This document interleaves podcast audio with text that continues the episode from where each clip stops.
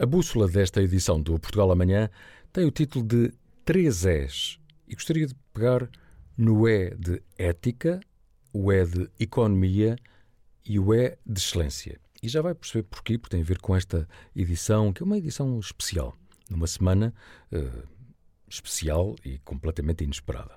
Ética, uh, nós sabemos, é um valor, é uma prática, é uma atitude que define uma pessoa, também uma organização ou uma sociedade. E por estes dias de abalo sísmico na política lusitana, devido à investigação judicial sobre o caso do lítio que levou à admissão do Primeiro-Ministro António Costa, é normal que se evoque agora a relevância da chamada ética republicana. Na verdade, esta palavra ética não é um exclusivo do regime republicano, porque também existe nos regimes monárquicos, claro, mas falamos dela quando consideramos que há limites da decência política e moral que não devem ser transpostos como, por exemplo, práticas de corrupção ou abuso de poder.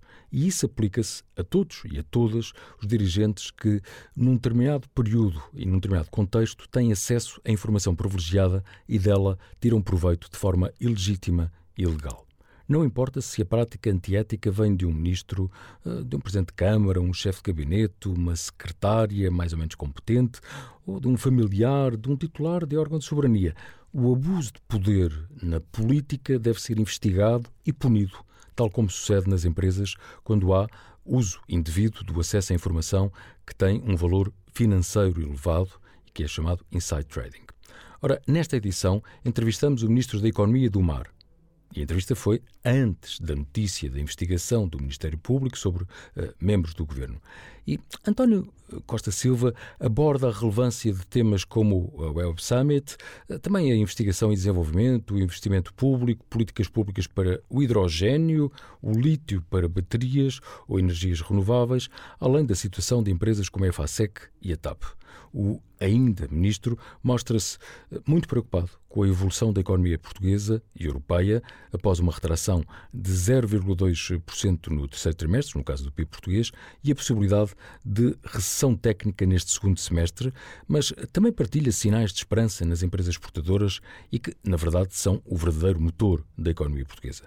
É uma entrevista uh, num formato especial do Sim ou Não, que naturalmente é possível ver em amanhã.pt e também na Euronews, no canal do YouTube.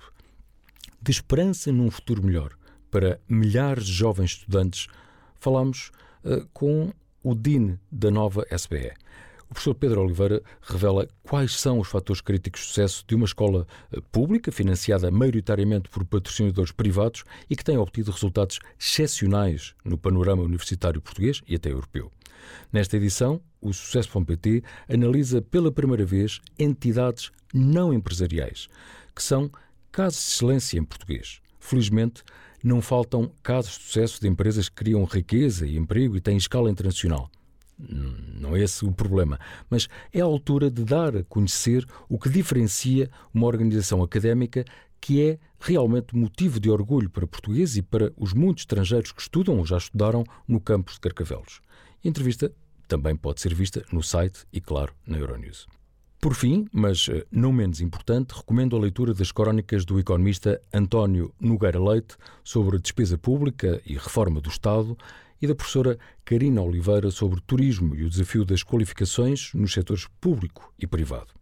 Em suma, apesar da confusão política em que mergulhou São Bento e também Belém nos últimos dias, há um país real de homens e de mulheres que põem a economia a crescer e a sociedade a desenvolver-se com boas práticas e com a fasquia alta.